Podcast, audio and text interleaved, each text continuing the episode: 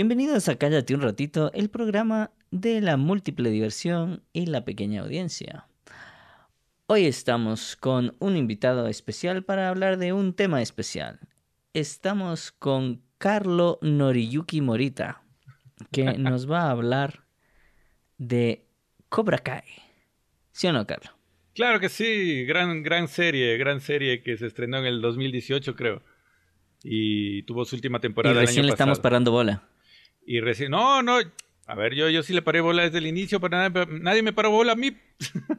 sí, eso sí sabemos, pero, pero a lo que voy es que creo que también entre que se pasó a Netflix y que estamos en pandemia, eso es lo que realmente ha hecho que cobre fuerza Cobra Kai. Sí, no, pero ¿sabes qué? No, no, no. Eh, sí, no. Verás, cuando salió en el 2018, que Cobra Kai fue un... Eh, el primer producto por eh, YouTube Red, que se llamaba, que era este Netflix de YouTube pagado, em, tuvo súper buenas críticas y súper buena recepción. Es más, fue todo un éxito para YouTube. Y, por eso le hicieron segunda temporada. YouTube invirtió en la segunda temporada. Y también fue un éxito la segunda temporada. Eh, ah, la segunda también salió en YouTube claro, claro, totalmente. Ah, y, fue un exitazo en YouTube, mejor, o sea, tuvo mejores números que la primera, es más. Y de repente, eh, me parece que este año, en febrero, YouTube dijo, ya no vamos a hacer producciones originales.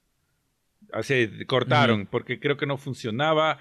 No el hecho de que, por ejemplo, Cobra Kai sí fue exitoso, pero pero el fuerte de YouTube no es ese. El fuerte de YouTube son los streamings y los videos. Entonces, ante la competencia de mm, Amazon, Netflix y, Disney y otros, Hulu y otros, yo creo que YouTube dijo hasta aquí nomás. Entonces la serie. Claro, ya había demasiada competencia. Claro, pero ya te digo, la serie tenía buenos números y renovaron una tercera temporada, pero se quedaron sin distribuidor. Entonces como vieron el éxito, vinieron los otros, ¡eh! Yo quiero. Y claro, Netflix se portó pilas y dijo, hagamos con nosotros, pues, brother, con la, con la más grande. Y ya, para que haya comprado Netflix es porque esa vaina tuvo bastante éxito. Y desde un inicio, oye, muy buena, muy buena. ¿Para qué también?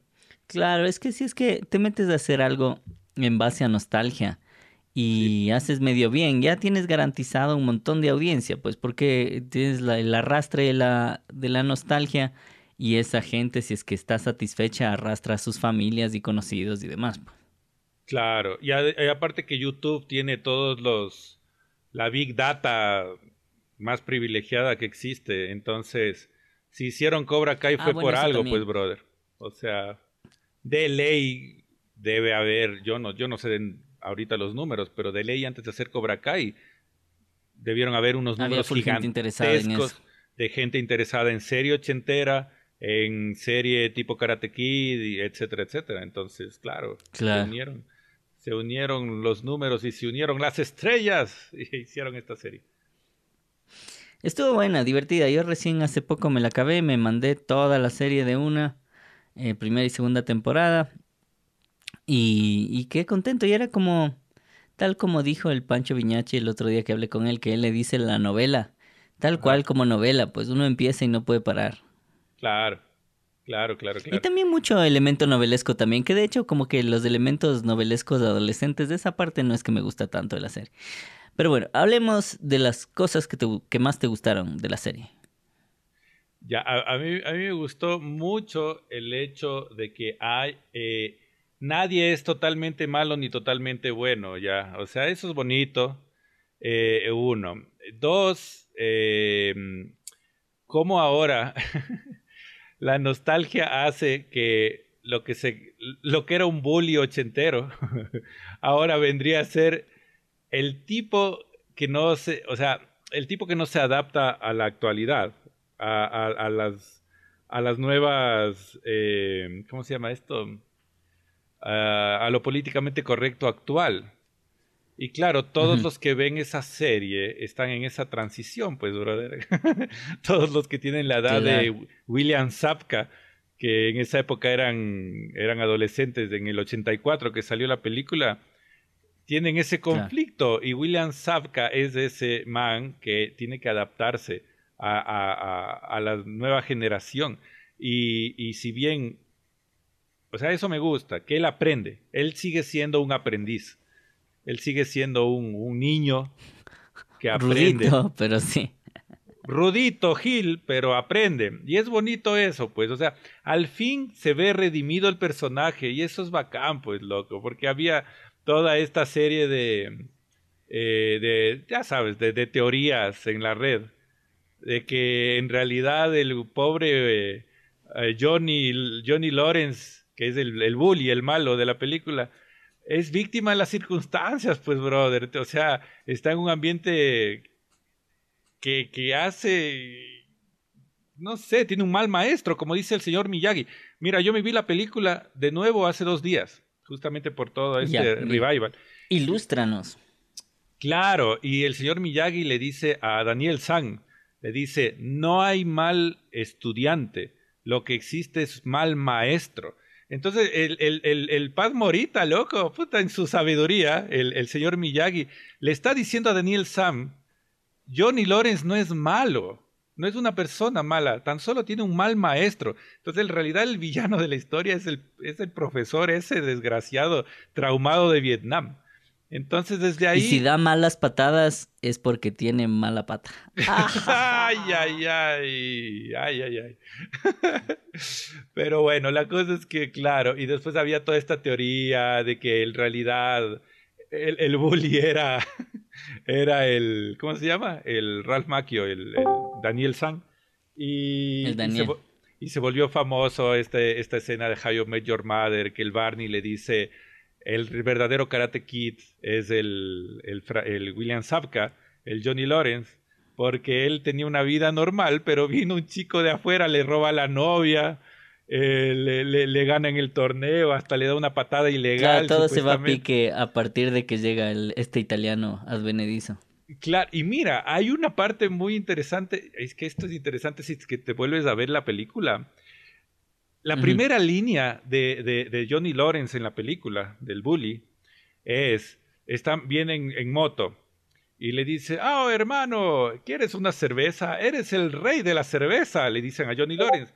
Y Johnny Lawrence, ¿sabes qué le contesta a los amigos? Le dice, no hermano, yo ya dejé eso, voy a ser una persona diferente, desde mañana empiezo a trabajar y voy a ser otro, otra persona. ¡Cacha! ¿Y lo dice en serio? Lo dice en serio. Y le, le, ah, y le dice que ya no va a volver a tomar una cerveza. Y claro, ahí muestra, en esa pequeña escena de, de 20 segundos, muestran que Johnny Lawrence era un descarriado, que bebía mucho, un adolescente que bebía mucho, pero que de repente dijo, no, ahora voy a empezar a trabajar desde mañana y... Estaba viendo la luz. Estaba viendo la luz hasta que le ve a la exnovia, pues loco, con Daniel San, pero claro, él comete el error. Y esta es otra, esta es otra línea bien, bien, bien chévere, que le dice, ya déjalo, Johnny, eso es cosa del pasado. Y él le dice, pero para mí no ha terminado. y el man no acepta que ya no son novios, pues. Entonces va donde Daniel Sam y le, mete, y le saca a la madre. Entonces, porque y eso se refleja ahora entonces en que no acepta que, no que, que ya terminaron los ochentas. Exacto, ninguno de los dos, ni Daniel Sang, ni Ronnie Lawrence aceptan que ya los 80 fue hace 40 años. Entonces ya nada, siguen peleándose por la misma huevada. Pero es muy interesante eso de que Johnny Lawrence como, o sea, claro, Daniel Sang sí le cambia un poco la vida. la llegada de él, porque tal vez, tal vez, no sé, iba, iba por otro camino la vida de ese man. En fin. Eso me gusta también en la serie, por ejemplo, en la nueva, en Cobra Kai, que hay muchos ratos en eh, alrededor de la serie en que te engañan y parece que ya Johnny Lawrence va a cambiar y parece que el Daniel Laruso va a cambiar y parece que los dos se van a hacer amigos, por ejemplo. Eh, como que y, de, y lo mismo pasa con los adolescentes. Hay, hay muchos momentos en que están al borde de, digamos, tomar la decisión correcta o de ver la luz y se equivocan para que pueda seguir la serie, obviamente.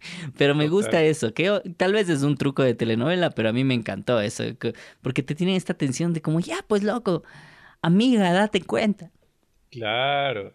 Y, es chistoso como al inicio te hacen no odiarle a Daniel Sam, pero te hacen amarle a Johnny Lawrence. Lo amas. No, y al principio, al principio sí mueven mucho eso, sí mueven eso de como odiarle, o sea, de hacerte partícipe del odio de Johnny Lawrence hacia el Daniel, porque le ves todo el tiempo las vallas y todas esas cosas, entonces sí, sí te hacen que realmente te identifiques de por qué le detesta. Claro, es que lo bonito es, es eso de que nunca sabes la historia del otro hasta que te lo cuentan, pues. Entonces. Claro, y por eso empiezan esta serie poniendo mucho énfasis en eso. Claro, entiendes por qué Johnny Lawrence era como era, pues. Y por qué Johnny Lawrence, digamos, hasta cierto punto le buleaba al Daniel Sam. Y, y bueno, ya después se inventan la historia detrás de Johnny Lawrence, que tuvo un padrastro multimillonario, pero que no le paraba bola y que la mamá también fue como que estaba metido ahí. Pero bueno, la cosa es que... Claro, ponte uno de esos momentos como que uno dice, ya se van a hacer amigos, es cuando visitan donde vivía el Daniel y ven la piscina y hablan como los dos de cómo a, pesar del uno ser rico y el otro ser pobre, los dos tenían una realidad muy parecida. Exacto, exacto. Ese es justo uno de esos momentos así como de... Claro, ambos no tuvieron una figura paterna muy bien definida, porque no se sabe por qué, pero la mamá de Daniel Sam es madre soltera no se sabe si murió su papá, o al menos yo no lo sé, o se divorciaron. Y igual, el papá de Johnny Lawrence, él tiene un padrastro. En cambio, que, que, siempre fue un imbécil, un desgraciado hasta ahorita, pues porque asoma el padrastro, que es un viejo, que, que le sigue dando dinero, que le trata... Claro, pero en cambio el Daniel Sam sí tuvo esta figura... Lo que dice el, el Pat Morita, la culpa no es de Johnny Lawrence, es que tuvo malos maestros, malas figuras que le, enrumbaron por otro lado. Y es bonito que se llame Cobra Kai, loco, porque es como, ahora no puede haber una serie que se llame Karate Kid, debe haber una serie que se llame Cobra Kai, porque claro, eh, le da la vuelta a la tortilla y ahorita, ahorita lo que era ser el bueno en los ochentas es ser el ridículo en los 2020, pues es ridículo. O sea, ahora, el, ahora, ahora lo que pega es el antihéroe. Claro. Y además te da chance a que no sea todo centrado en los kids, pues en los chamos, sino que puedas tener estos dos niveles de la historia, como las historias de los adultos y las historias de los chamos, para las nuevas generaciones y todo. O sea, hasta comercialmente es muy bien pensada la serie. Sí, por eso está muy... Involucrar a la vieja generación para que vean con sus hijos y las nuevas generaciones también conozcan la saga de Karate Kid. Exacto, y entonces, claro, es como si tú ves en la interacción de los chamos, ya no es como la interacción de los chamos de los ochentas. Por ejemplo, hay una escena que me gustó mucho en la cual el, el chamo este, que es ecuatoriano supuestamente, el, no, ya no me acuerdo cómo se llama el chamo. Eh, que, latino. Eh. Que, es el nuevo Karate Kid, el latino, eh, sale con la hija. no, no, no, pues. E, ese, el que, el que tú me estás diciendo, es el karate chico. El karate chamo. no, pero. Exacto, por cualquier cosa me lo quiero. Ojo, a partir de aquí van a haber spoilers para los que están escuchando. Bueno, Hace rato ya hubo spoilers, ya. Bueno, sí, ya la ver. y la cosa es que eh, cuando sale con la hija de Daniel San, que es bien bonita, cabe decirlo, eh, el chamo le invita, ella, ella le invita por poco a salir a él y luego el man, no te lo esperas, están ahí conversando, viene la man, se le va encima y le da la mucha de su vida.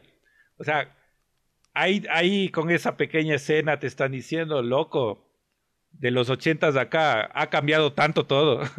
Porque nunca. Claro, ahí hubieran puesto la música, si eso se hubiera hecho en Latinoamérica, hubieran puesto de música de fondo. ¡Ay, cómo hemos cambiado! sí, entonces, claro, es como ya no hay esas tonterías ochenteras que ahorita se ven ridículas y, que en los ochentas estaban bien, pero que ahorita un, chamo lo ve ridículo. Un, chamo lo vería, y claro, ese es el enganche para las generaciones que tienen la edad de los protagonistas que deambulan entre la adolescencia. Y, bueno, los actores ya tienen ahorita, creo que el menor, entre, entre 15 y 21 años tienen esos actores. Pero son chamos, son chamos, son, son chamos de verdad. Esa es otra que, que en el Karate Kid antiguo, ¿sabes qué edad tenía Ralph Macchio cuando hizo Karate Kid? Yo creo que tenía como 20, 21, ¿no? Tenía entre 21 y 22 años. Era uno de los mayores. El, el William Zabka sí tenía 17, creo. Él sí era, y se veía mayor el Johnny Lawrence que, que el Daniel Sam. Claro. Pero claro. Daniel Sam siempre, hasta ahora tiene cara de guagua. El man tiene 56 años, me parece, o 57 años, cacha.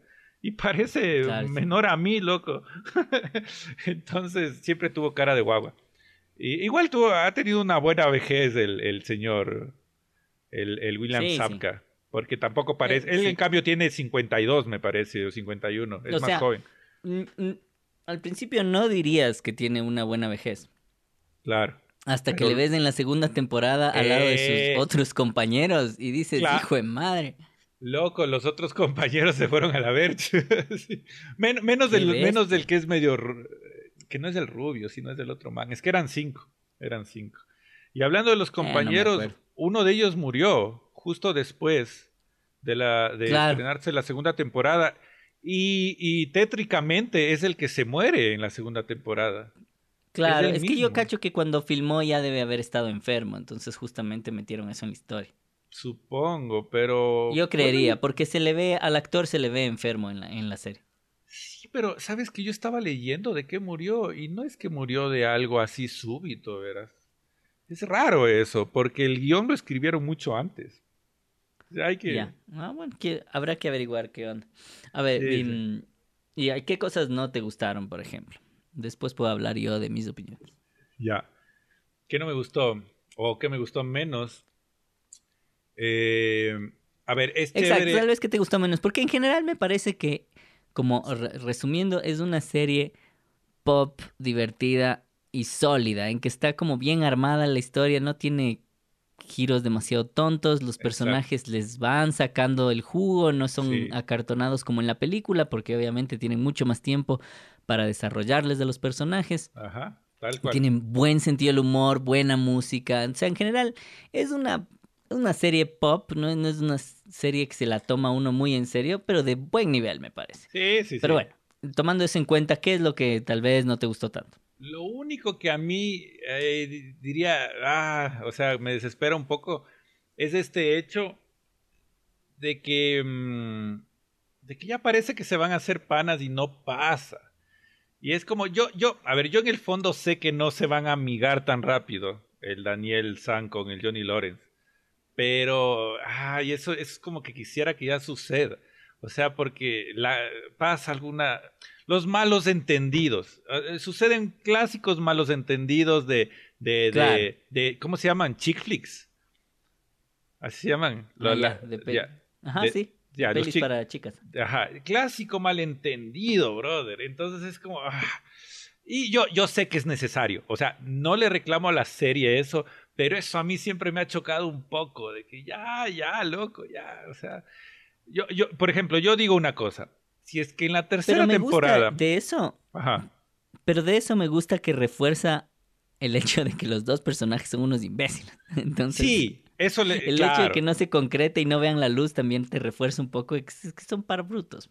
Sí, sí, sí. Y, y eso es lo que les salva. Por eso te digo que no odio eso, pero digamos que yo quisiera que... Pero lo entiendo, lo entiendo. Lo que sí, si siguen con esa huevada en la tercera y en la cuarta, ahí sí se van... Ahí, ahí sí es un error. Porque yo opino que en la tercera... Sí, ya tienen que resolver en la tercera. En la tercera lo resuelven y los dos se van a ir en contra del hijo de la chingada, de, de que es el verdadero malo. Sí. O sea, el verdadero Yo malo de la creo. historia. O sea, eso tiene que pasar. Yo también creo. Sí. Pero ¿sabes cuál va a ser la sorpresa que nos va a dar el 2020? ¿Cuál? Que eso es lo que tienen planeado los productores y los escritores. Pero el viejo malo se va a morir este año y no van a lograr hacerlo. no digas eso, loco, no digas. Ese actor no Pero puede claro, morir. todo apunta a que eso es lo que va a pasar. Yo sí, creo. sí, sí. Así que hasta ahorita está súper bien armado. Si es que alguien no ha visto la serie, uf, es muy divertida, es muy bien armada, es un gran guion, como vos dices, es sólido. Es linda, es linda, la Sí, y muy las- chistosa. es Y muy en las cosas técnicas también es muy bacán. Porque Sí, tiene sí. muy chévere cinematografía, algunas cosas medias básicas, pero de vez en cuando hay unas cosas bien chéveres en cinematografía y la música está bacanísimo y súper bien usado.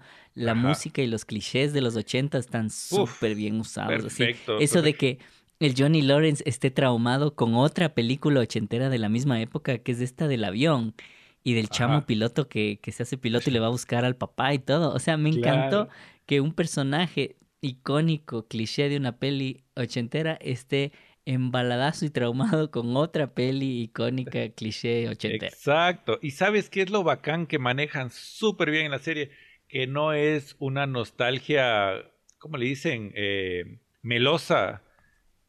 Ah, claro, eh, idealizante.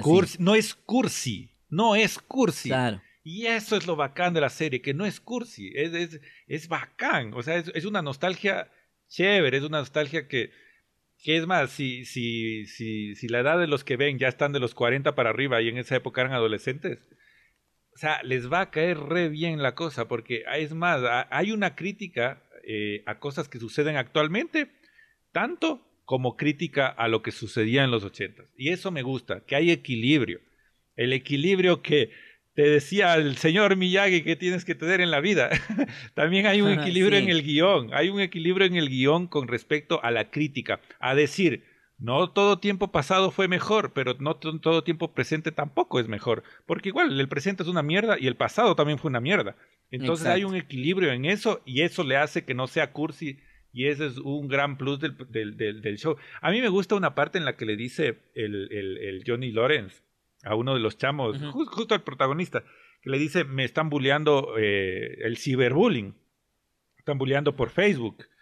Y el man se cabrea y dice, y, dice, al menos en los ochentas te bulleábamos frente a frente. En la, claro, en, la, cara. Y dábamos la cara y te decíamos, eres un imbécil, pero cara a cara. Y ahora se esconden tras las pantallas.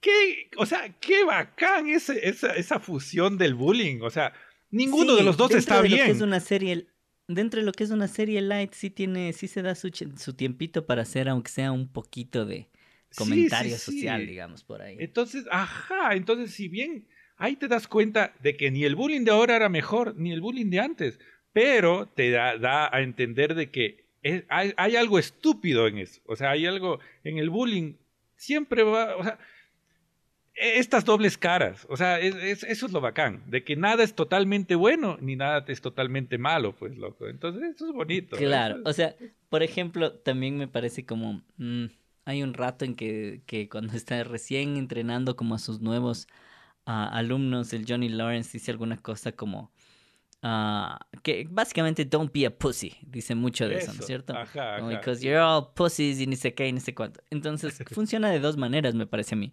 Por un lado, te ríes como de lo retrógrado que un profesor en ese entorno diga eso. Eh, en la actualidad a esos chamos. Y, y, por, y por, por, el lado así como misógino y sexista la expresión y todo. Y por otro lado, también yo cacho que full de la gente de esa generación se identifica mucho con esos si bien no en el lenguaje y no se atreverían a usar ese lenguaje, pero sí con ese sentido, esa percepción que tienen las generaciones mayores de que las nuevas generaciones se hacen lío por huevadas y son débiles y no saben lo que es el sufrimiento. que, por ejemplo, en Estados Unidos es muy cierto, porque digamos, la, la, la, cantidad de abundancia de la que gozan las generaciones actuales no tiene nada que ver con las anteriores. Entonces, yo cacho que también resuena resuena al mismo tiempo como algo ridículo y, anacrónico y también con, toca unas fibras de verdad de lo que sienten las generaciones mayores, yo creería. Claro, eh, totalmente, totalmente, totalmente cierto lo que dices. Y, y sí, pues, o sea, el... esa, crítica es muy buena, es muy buena. O sea, está bien escrita. bien y hablemos de lo que más me sorprendió y de lo que más me gustó de toda la serie que es el sentido del humor, del, largo. No me esperaba que sea una serie tan chistosa. Yo tampoco, y ¿para qué también? Pensé que iba a ser un poquito más solemne eh, o algo así. Sí, o más de aventura, más dada un poco a la serie y así, pero qué bestia, es demasiado chistosa. O sea, tiene full, muy, o sea, obviamente tiene un buen balance en general, como de, de, claro, no es una comedia. y de acción y qué sé yo. No es absolutamente comedia, pero tiene muy, muy buenos chistes. Qué bestia, muy, me reí de un montón de cosas. chistes muy inteligentes, sí, sí, sí, o sea, Cuando Johnny Lawrence descubre el internet, ese es un festival de risa, pues. Es buenísimo, loco. Qué, bestia. Qué bestia, como una de las primeras cosas que busca es babes. o wet t-shirts. Y, y todo esto funciona y es chistoso porque te reafirma como lo que es el personaje, pues como es un bobo atascado en los ochentas tanto completamente. Ah, Pero ponte esa escena, me parece que es chistosísima. No sé qué más te acuerdes vos. Así de chistes que hayan saltado a la vista. Yo de lo que más me acuerdo que te decía hoy era de, de, ese video, recrean un video ochentero con una, una fantasía de, de Johnny Lawrence con, con la mamá del, del, chico que entrena, que es un video de rock, de, de, glam de los ochentas. Claro, y, y es súper cursi, súper ochentero. Claro, recursi ochentero. Y ahí me cagué tanto de la risa, loco, porque es como... Claro. Es perfecto. Y es lindazo cómo logran meter toda esa nota ochentera en la serie de manera que fluye, porque es parte de la fantasía de este manga. O sea, no, no le sientes forzado en ningún momento estos... Sí, sí. Estas referencias ochenteras. Totalmente. ¿Sabes? Mira, ahorita pensando, ahorita me acordé. ¿Sabes qué es, cuál, es el, cuál es el único personaje que no me encaja todavía? La esposa de Daniel Samlock. No sé. Ah, tal vez, tal vez, pero ella como tal vez simboliza como la transición, o sea, simboliza, funciona como la transición entre el pasado y el mundo moderno, ¿no? Porque un poco como que le, le hace ver la luz al Daniel y le hace que cache cuando se está portando como un guagua chiquito. Sí, es, pero sí, tal vez hasta hasta como actriz, tal vez como que se le siente venida de otro canal de televisión, como que a eso de una serie de Hallmark o algo así, ¿no? Ajá, a eso iba. Creo que, creo que es la actuación de la man, que no es mala, pero no está como muy sincronizada con la actuación de los demás, creo yo. O puede ser, ¿sabes qué? Capaz no es una cuestión de actuación, sino que eh, solo no le han dado suficiente que hacer. como que es un personaje que no le han explorado tanto ni le han dado tanto tanta fuerza, ¿me entiendes? Es solo una que está ahí, de vez en cuando hace frases, de vez en cuando le ponen orden al Daniel, básicamente sirve para como recordarle al Daniel de su adultez, pero no sabemos nada de ella, ni nos importa saber nada de ella. Tal vez es un poco eso, por escritura, tal vez. sí, solo es como el... A ver, es, es, es como... es como esa sinopsis que haces del personaje que nunca se ve, pero que esta vez sí se ve. ¿Me cachas? Cuando construyes un personaje, y para, para hacer una serie, que obviamente tienes que hacer todo el, el background del personaje, pero no necesariamente eso se ve. Pero en la serie tiene que estar, porque te tiene que decir que Daniel Sam se casó, se estabilizó. Y mira, y no sucede lo mismo con la mamá del, del, del, nuevo Karate Kid, con la mamá latina, que en cambio ella sí tiene como que un, una fuerza argumental más, más, más simbólica que la, que la esposa de Daniel Sam. Que si ¿Sabes bien... que también, también yo creo que tiene más pasado. Entonces, vemos más pasado de la mamá ecuatoriana que, que ver pasado de la otra. La otra no sabemos de dónde vino, se materializó y punto. Y es la esposa del presente y no nos importa nada por más. Ahí da, por, por, ahí da pistas de que, de que es, la, como, es como la mujer perfecta para Daniel Sam. a ver, ya, pero volvemos a los chistes. Ajá. O sea, bueno, como vos no creo que tienes claro, yo tengo claro un chiste que me encantó, que es ah, cuando El, Daniel Laruso hace este spot para que vayan a Miyagi-Do y hace un spot todo inspirado con la onda japonesa y súper, supongo, suponemos todos que lo filmó con mucho cariño por el señor Miyagi y por todo lo que aprendió cuando estuvo en Japón y todo. Y le bombardean con apropiación cultural y que es un racista y que ni sé qué y que ahora ya le andan apodando Daniel la Racist. La me Racist. Ese chiste. me reí tanto. Y claro, me encantó porque el man está tratando de hacer algo positivo, opuesto al mensaje violento y negativo de Cobra Kai. Igual le caen. Entonces también como que ese es un clásico del mundo moderno, ¿no? Del mundo contemporáneo, digamos, que es que te caen por todo. Haces bien, haces mal, haces todo el mundo siempre va a haber alguien que te caiga y te critique.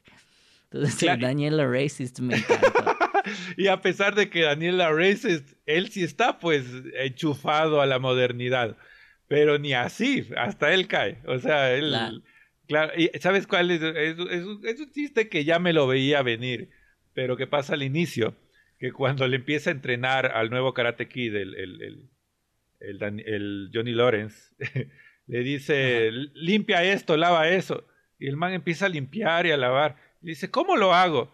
Dice, haz lo que te dé la gana, a mí no me importa. Sí, eso estuvo muy bueno. Es como, y solo le usó, claro, porque el señor Miyagi lo hace para solemnemente entrenarle. El otro le dice, tú limpia y haz lo que te dé la gana, loco. Esto no es entrenamiento. Eso es buenísimo. Es como las maneras de enseñar. Esto tiene que ver con algo del humor que me gustó mucho, que es que también juegan mucho con tus expectativas, con tus expectativas ochenteras de narración y todo, y dices, y, y como te amagan de que van a repetir un montón de cosas de antes, o que van a hacer homenajes, o que van a hacer referencia a cosas de antes, y de ahí ¡ah!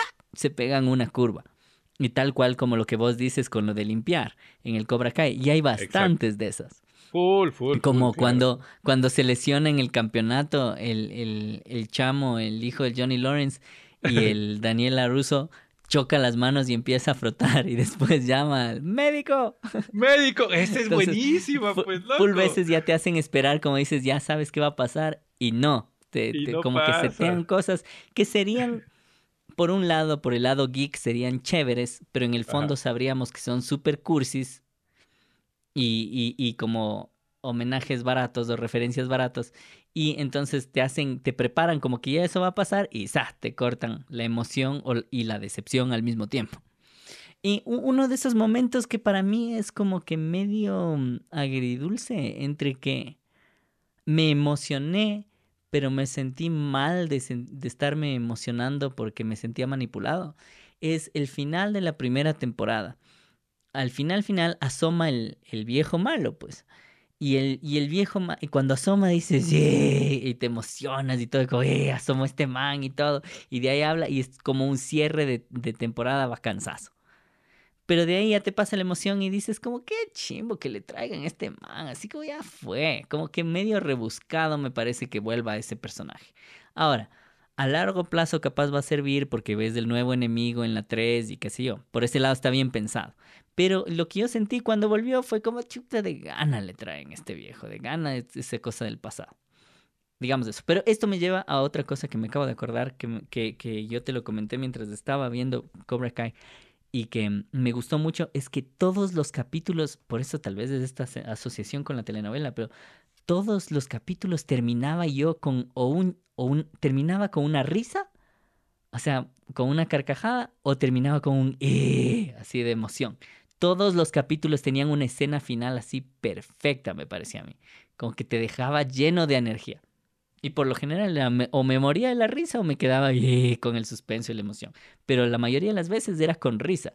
Entonces me gustó mucho, me fijé bastante en esa cosa del guion, de que la última escena siempre estaba muy bien pensada y también las escenas iniciales de apertura en todas están muy bien pensadas, me pareció. Totalmente, El sí. cold estoy, open que le llaman. estoy totalmente de acuerdo. Menos en lo, en lo del, del maestro malo. Porque la serie desde un inicio estuvo pensada con el maestro malo. Es más, cuando la anunciaron, eh, la foto de. La foto de carnet, no mentira. La foto de El promoción. póster. El póster y, y no, es más, la, la foto de la rueda de prensa, digamos, cuando lo anunciaron, era eh, Ralph Macchio, eh, William Sapka y el otro, y el, y el maestro malo, que no me acuerdo el nombre. O sea, eh, sí, eh, y, pero claro, era como la carta fuerte, misteriosa y mala que los que ya sabían que iba a suceder la serie se lo esperaban en el primer capítulo, pero le hicieron Es una básicamente especie... el emperador. Sí, exacto. Y lo hicieron como en Star Wars 7, que solo salió en la última escena y se acabó. Claro, pero fuera de. Fuera del el, el mundo del marketing y del crear las, la historia, la saga y todo eso. Ajá. Justo lo que hablábamos es como que, sin saber nada de esto, justo lo que hablábamos es que parte de esta serie de la gracia es, entre comillas, hacerle un poquito más real y como quitar los clichés y tener los Ah. personajes más grises. Y lo que mismo dice el Johnny Lee Lawrence, que la cosa no es blanco y negro, sino gris, que me gustó que metan esa línea dentro de la, de la Sí, serie. sí, sí. Y, y dentro de este mundo más creíble, más, más un poco humano, ¡zas! que salga este, o sea, es medio inverosímil que vuelva este viejo de la nada, ¿me entiendes? Ajá. Entonces, por ese lado yo cacho que me chocó después. Pero ¿sabes qué es lo claro, bacán? cuando le vi me emocioné y me encantó. Pero Claro. le sentí, después fue como, este está un poquito tirado de los pelos. Pero ¿sabes qué es lo bacán? Que en la segunda baja ese hype, pero en cambio le desarrollan al personaje del malo. Y sí, eso sí estuvo chévere. Y eso es chévere. Que le desarrollen al, al, malo más allá de un solo villano de, de, dibujo animado estuvo bien chévere. Exacto, de, de, que la clásica es, eres malo, ¿por qué? Porque sí, porque soy malo. No, pues, brother. Entonces, eh, en la segunda le desarrollan, a ver, ¿por qué es malo? Y hay un momento en la segunda, no sé si te fijaste o te pasó de ley, en la que le empiezas a tener pena al viejo ese, pues. Se empieza a mostrar como un viejo débil, igual anclado en el pasado y sin nada que hacer en la vida. Y le empiezas a tener lástima al viejo. Dices, ¿por qué un viejo viene a, armar una venganza de mierda? por ese lado ve la propuesta que te tengo. A mí me hubiera encantado que en esa escena del final de la primera temporada, el man, o sea, que estén hablándose y empiecen a pelear y apenas empiecen a pelear, le saque la puta el Johnny Lawrence al viejo, porque se está peleando con un viejo de setenta y pico, pues. Entonces que te rompan el espectro, que le saque la puta así, pero en un solo, de un solo chirlazo, ¿me entiendes? Eso hubiera sido como muy chistoso. Más humor Rick and Morty, eso, ¿no? Un poco. Claro. Yo jugando con esta cosa de hacerle más real, me hubiera encantado. Pero, pero mira lo que es se supone que el le arrestan a Johnny, de ahí le arrestan a Johnny Lawrence por abuso de ancianos. Exacto, eh, por ejemplo, eso sí es realista. Eso sí es real, eso sí. Eso hubiera sido genial que pase. Claro, pero, pero una cosa es importante en lo del Karate Kid, pues, que se supone que no importa la edad que tengas, si eres un buen karateca, te sacas la madre, y esa es la esencia de Karate Kid, pues, porque ¿qué pasó con, con Pat Morita en, en Karate Kid 1? Era un viejo que parecía el maestro Yoda de 150 años. Que les sacaba la madre a todos. ¿Pero por qué? Porque él encontró el balance en la vida. En cambio. Tienes toda la razón. Uno de los mensajes bases de Karate Kid es no, no importa quién eres, puedes hacer karate. Niño, niña, eh. viejo, joven, claro. Tienes toda la razón. Sí, por, eso Pero igual me hubiera encantado mi versión cómica de esa escena. de ley. Y me, me, me, gustó también que en un punto a mí, o sea, empecé a tener empatía con el viejo de mierda. Y luego el viejo de mierda sigue siendo un viejo de mierda. o sea, es como. O sea, es un cabrón maldito. Pero en un punto de la serie dije, hijo de madre, o sea, todos a la final tienen sus grises, loco. O sea, hasta el ah, viejo a mí, mierda. Cierto. Otro chiste que me gustó bastante, es súper tonto, pero me hizo reír mucho. Era, primero, la aparición de el actor que hace de, de Hasamat Bagatov en Borat. Ah. Que aquí sale de dueño de, de, de, los moles y como dueño de muchas propiedades de... Sí, sí, sí. ¿Cómo se llama? Real estate. De, de bienes raíces. De bienes raíces. Ah, entonces, primero con solo que aparezca él fue como, ah, qué chévere. Pero después cuando dice, uh, I scratch your balls, you scratch my balls, ¿yes? Me encantó esa frase.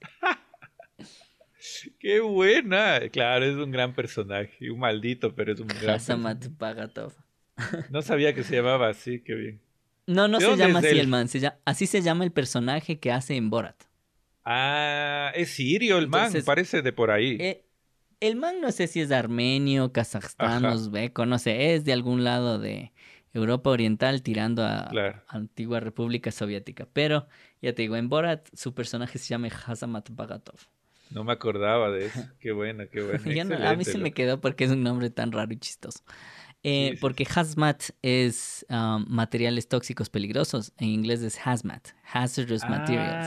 Entonces por ah, eso juegan con eso y se llama Hazamat Bagatov. Pero bueno, em, me desvío un poco. A mí otra cosa que por ejemplo me molestó mientras vi y después ya me acostumbré es cuando salió el hijo de Johnny Lawrence. Y asoma el hijo de Johnny Lawrence y después ya vas viendo que ya de una lo ves venir que se va a volver karateca. Y que va a estudiar con el maquio. Y es como, qué verga. No sé por qué me cayó pésimo desde el principio esa idea. Porque ya me pareció como demasiado rebuscada. de nuevo, ¿qué es lo que está pasando? ¿No? Se está volviendo como súper telenovelesca y enredada y los enredos y cada vez más capas y todo. Que tranquilamente para mí funcionaba Karate Kid sin ese personaje como que el Johnny Lawrence no hubiera tenido hijo, frescaso, seguíamos adelante con el nuevo Karate Kid latino y qué sé yo. Claro, claro, claro. Y, Pero la otra cosa que también la vi venir en plan formulaico es que cuando ya empezó, a, cuando ya volvió al karate la, la hija del Daniel Aruso, Cuando ya volvió a practicar karate, yo dije, chuta, ya volvió a, poner, a, practicar karate. De ley ponen otra chama que es súper buena peleando karate en algún otro lado. Por el Cobra Kai o por donde... Y toma, asoma ese otro personaje. Esas cosas predecibles me molestaron un poquito. Claro, sí puede ser que por ahí. pero es que si no, no sé si te pasó a ti, porque apenas yo apenas le vi que ya volvió al karate, dije, ahora tienen que ponerle a otra chica tuca para que se pelee con ella, básicamente. Claro, claro, que es esta man que primero es medio pana y luego ya nada que ver. Se pelean. Sí, sí, sí. Y que capaz y resulta que es la hija de Elizabeth Shue. esa teoría está buena, oye. ¿Por qué podría ser? Pues ya mencionó que no, que con mi madre éramos pobres, ni sé qué, ni sé qué. ¿Sabes de resultar que esta es la hija del personaje Elizabeth Shue? Pero Elizabeth Shue era millonaria, por si acaso. Bueno, pero ponte y ha caído en desgracia. Ella vivía en las colinas, en las high hills. claro, pues, y le veían mal. Yo estoy cachando. Me estoy dando cuenta de que, ah, no vi muchas veces Karate Kid. Vi pocas veces habré visto una vez completa y el resto así cuando estaba en televisión. Ah. Y dos, no me fijé en nadie más que en Daniel San y el señor Miyagi. Porque no me acordaba de ninguno de estos otros personajes. Para nada, a ver. Loco, luego de haber visto ah, y me acordaba, me acordaba de la novia japonesa porque me caía mal. a mí me caía pésimo la novia japonesa. Porque, claro, éramos niños y éramos medio, medio tontos, pero Claro, estuvo mal construida y ella es de Karate Kid 2, la novia japonesa. Claro, claro. Sí, sí. Y claro, a ti te da coraje porque en Karate Kid 2 le quieres ver de nuevo a Elizabeth Shue, pero le dan... claro. Pero, pero perdón, o, ponte, otra teoría podría ser que esta otra chama peleona. Y ahí sí te quedas loco. Esta otra chama peleona es la hija de el personaje Hilary Swank de Karate Kid 4. Ve esa nota. ¿Cachas? Y por eso sabe pelear. Interesante. Y después sale Hilary Swank y se arma el despelote y Hilary Swank le saca la chu a Ralph Macchio. Luego todo puede pasar porque a la final eso es canon. si estamos hablando eso de está chévere además. Además que eso está chévere de que los manes también se han tomado, primero, o sea, han, han, mantenido muchas cosas como de la saga, del canon, digamos. Totalmente, totalmente. Han, le han dado la vuelta a muchas expectativas basadas en ese canon, pero también se han dado la libertad de hacer lo que se les da la gana. Entonces también ha habido mucha libertad en, en, lo que es del presente, digamos, ¿no? El hecho de que, no sé, que, que, el Daniel se volvió vendedor de carros y miles de cosas, como que tampoco se han quedado atascados en un montón de cosas, han, han jugado, se han dado libertades también dentro de ese canon.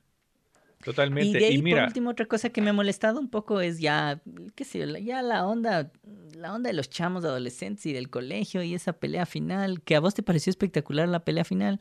A mí, fue como, ay, esto ya me aburre, me pareció muy larga y no sé. No, a mí me encantó, me encantó. Lo que pasa es que yo soy mucho de Dragon Ball, loco. Entonces, yo todo, cuando veo una pelea épica, siempre la relaciono nivel Dragon Ball. Nivel, oh. Dragon Ball es 10 y uno, no eh, sé, la, pelea del barrio de la esquina. Entonces, eres como el de... eres como el de te lo resumo así nomás, que cada que hay una pelea escuchas la música de Dragon Ball. Totalmente, eso me pasa a mí Oye, siempre. Y hay un, hay un te lo resumo de Karate Kid, de ley ¿no es cierto? Pero no de la serie, de la... Hay de las tres, de, la saga, hay de la saga. De, las pelis hay un te lo resumo, sí hay, hay de las películas, no, no, no, no sé por qué no ha hecho de Cobra Kai el man. No ha hecho de Cobra mm. Kai. Es que tal vez no ha tenido tiempo. Oye, lo que sí te iba a decir es que. Es que ya me quitaste la idea, pues. Lo... Ah, ya. que, que son. Es, es chévere que, claro, las películas son canon, obviamente, porque estaba el señor Miyagi. Y, y hay una parte muy interesante en la que le dice Daniel San a su hija, yo sé cómo, yo sé lo que es ser un Cobra Kai porque yo fui Cobra Kai. Y eso le sucede en la 3, pues. En la 3, el, el, el, dueño de la franquicia de Cobra Kai, que es un man medio joven y maldito, eh, se une con el otro viejo y, y, le engaña a Daniel Sam. Le tienta al lado oscuro a Daniel Sam.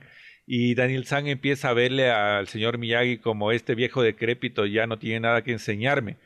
Y empieza, el clásico, empieza, empieza a tentarse por el lado oscuro y el man se hace Cobra Kai, le dan un, un, uniforme Cobra Kai y se lo pone, pero todo era un engaño y se le burlan cuando, cuando él descubre que es un engaño, se le cagan de y es una parte bien patética en la que encima más tiene que venir el... el, el, Como el chavo del 8, dices vos. Totalmente. Y tiene que venir Pat Morita a salvarle de nuevo el trasero. O sea, porque le empiezan a sacar la madre una vez más a Daniel San y viene este viejo de 800 años. Y... Que, que para que veas, hay otro dato interesantísimo, que cuando Pat Morita hizo Karate Kid 1, era menor a, a Ralph, Macchio. ahorita. Ahora, era menor. Pat Morita creo que tenía 52 y, y, y, Ralph, Macchio creo que tenía... primeros 50 debe haber estado. Loco, o sea, ¿qué onda? Ralph Macchio se ve como un man de 30 años. y Pat Morita se veía, claro, era Yoda, básicamente, era Yoda. Ah, que recién caché y queda recomendado para ti y para otra gente. Hay, hay una escena de mm, Conan. Eh, Conan hace estos viajes, Conan O'Brien, y hace Conan en Japón. y no me acuerdo si es Conan en Japón, creo que no. Es, es una. Es, el punto es que se va a comer con este man, este productor que se llama Jordan Schlansky, que, al que le huevea mucho. Y este Jordan es como un conocedor de los idiomas y es una persona de mundo y bla, bla, bla. Entonces juegan con la comedia que el Conan es un burdo americano y el otro es una persona más refinada y es un nerd y se bulea. Bueno, y ahí caché que el, el, este Jordan Schlansky es súper fan de Karate Kid. Y, y de hecho le, le, hace, le juega una broma el Conan porque le hace que, que Ralph Macchio le haga una videollamada o le grabe un video en el que le, le, le dice que el, el, el Schlansky creía que habían grabado en Japón Karate Kid y el Ralph le dice que no, que todo eso grabaron en Hawái.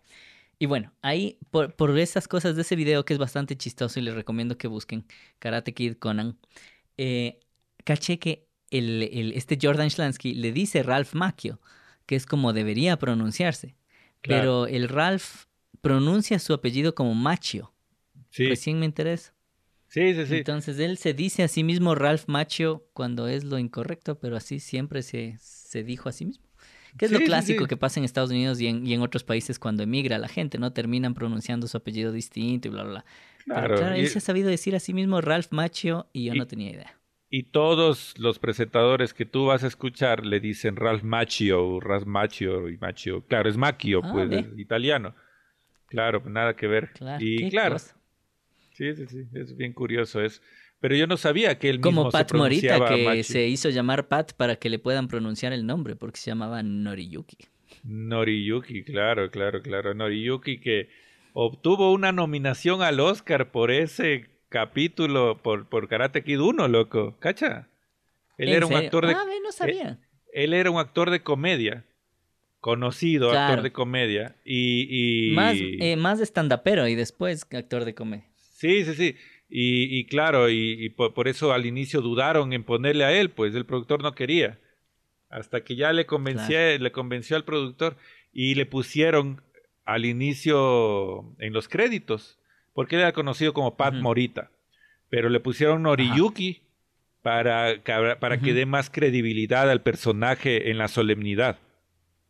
Entonces, ah, este man, sí, sí, sí, y, este, este man, eh, claro, era súper hiper gringo y, él tuvo que Pero entonces él no se llama Noriyuki.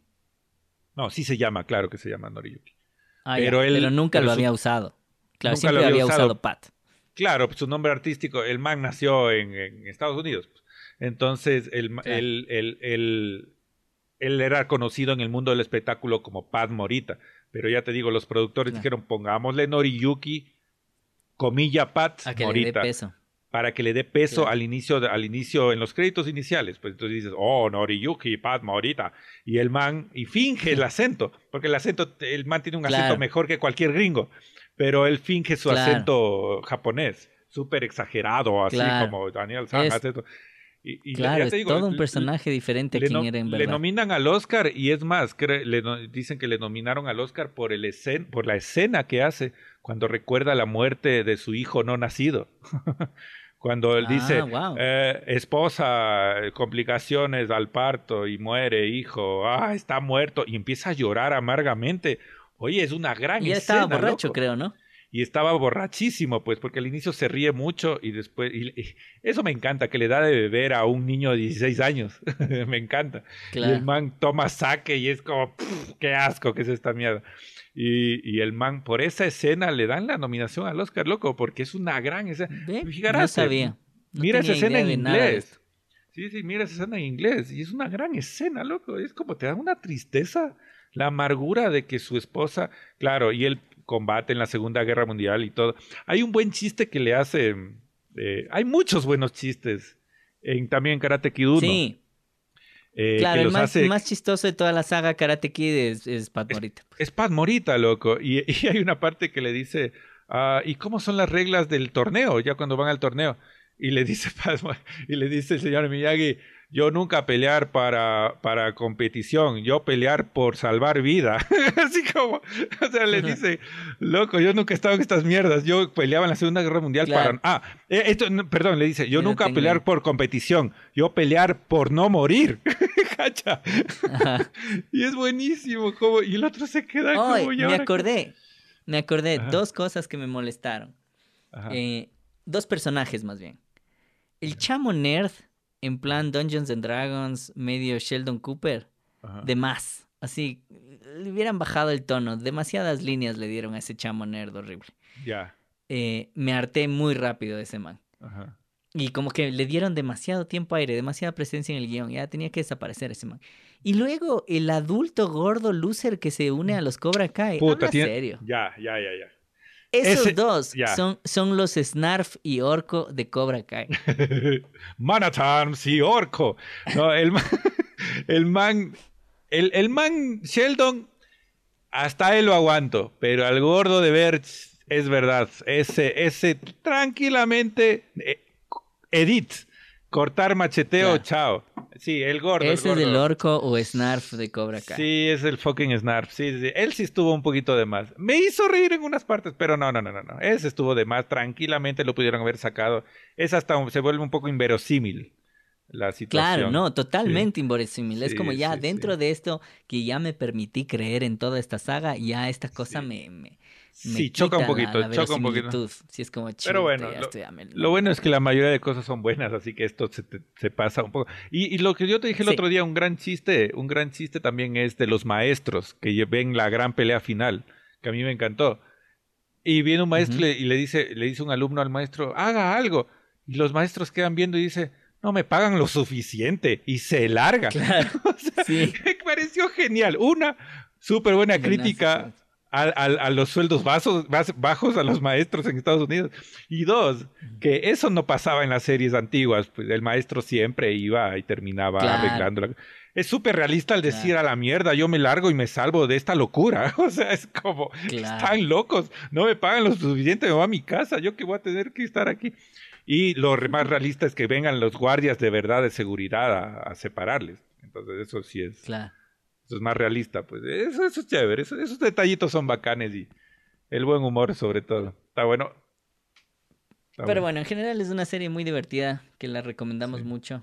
Se, Sí, sí. se pasa el tiempo volando. Volando, sana distracción. Te olvidas de Ajá. todos tus problemas.